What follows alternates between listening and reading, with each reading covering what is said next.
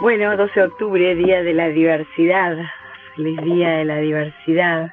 Me parece interesante reflexionar en un día como hoy, tan controvertido en la historia de nuestro país, de nuestra región, que también cae en la grieta de los que piensan en una conquista donde se abolió todo lo que había, los que creen en que hubo una integración, los que defienden a los que estaban, los que defienden a los que vinieron. Y en el fondo sobre eso nosotros no tenemos ninguna alternativa de, cambio, sino simplemente conocer la historia contada por las distintas voces y asumir en el presente la amalgama de culturas en las que se convirtieron cada uno de nuestros países, ¿no? Y creo que en este siglo de la diversidad, que es el siglo donde en los territorios ya no hay pueblos homogéneos, ni étnicos, ni culturales, incluso ni lingüísticos. Puede haber una lengua oficial, puede haber una religión oficial, cada vez menos, pero empieza a haber poblaciones de distinto tipo y de, distinto, de distintas culturas. Y el gran desafío que tienen los países construidos sobre lo anterior es cómo amalgamar tanta diferencia. A mí me encanta porque la Argentina es reconocida por ser una tierra abierta a lo que viene. Y abierta a lo que viene quiere decir que fue muy abierta al inmigrante. De hecho, muchos de nosotros y nosotras tenemos descendencia de culturas europeas, españolas e italianas muy fuertes, pero en algunos lugares de la Argentina hay alemanas, hay belgas.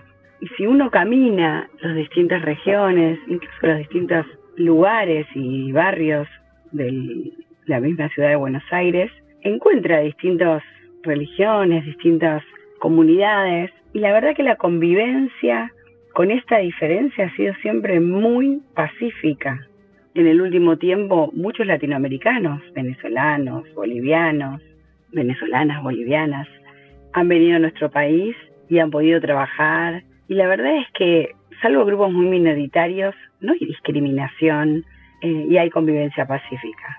Nosotros nos damos cuenta de este activo porque no, no nos pasó vivir en países donde se persiga al diferente o haya una enemistad tan fuerte, ya sea por la religión, en India, por ejemplo, entre los hindúes y los musulmanes, o que se persiga determinadas culturas, ¿no? Estos días se hacía alusión a la persecución de las que no tenían velo en Irán y algunos mencionaban que en Francia se perseguía a las que tenían velo, ¿no? Y bueno, esta posibilidad de convivencia de distintas culturas es el gran desafío de este tiempo. Me parece que celebrar la diversidad es también plantearnos qué significa aceptar lo diferente, ¿no? Y es de alguna manera no establecernos en lo que creemos, sino pensar que el otro, con lo que cree, tiene alguna riqueza para aportar a este ser nosotros, que significa en este caso ser la Argentina.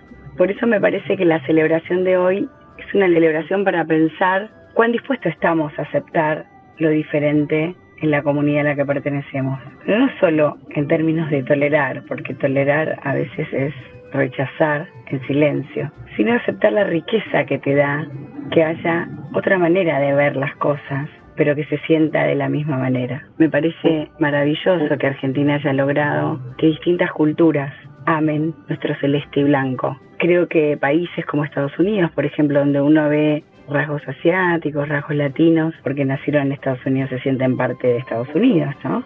Y, creo que eso es un poco el desafío de los países hoy, que es eh, aceptar la diversidad cultural de varios que deciden vivir en ese territorio y ponerse los colores de uno, ¿no? Creo que ese es eh, muy lindo. Y en términos de pensar en la historia, pensar que todo lo que fue pasando, con sus luces y sus sombras, fue construyendo lo que hoy somos. Y que gastar energías en la crítica de épocas que hoy no podemos vivir ni podemos entender, eh, simplemente resta energías para la construcción de lo que viene, que es muy difícil porque no es suplantar una cultura con otra, como pensaban algunos, ni tratar de amalgamar, como pensaban otros. Es aprender a convivir con el distinto, pero con un futuro común. Bueno, ojalá que, que eso nos pase y nos suceda Argentina siga siendo ese lugar donde muchos diferentes quieran vivir porque se enamoran de nuestro celeste y blanco. Nos vemos la próxima.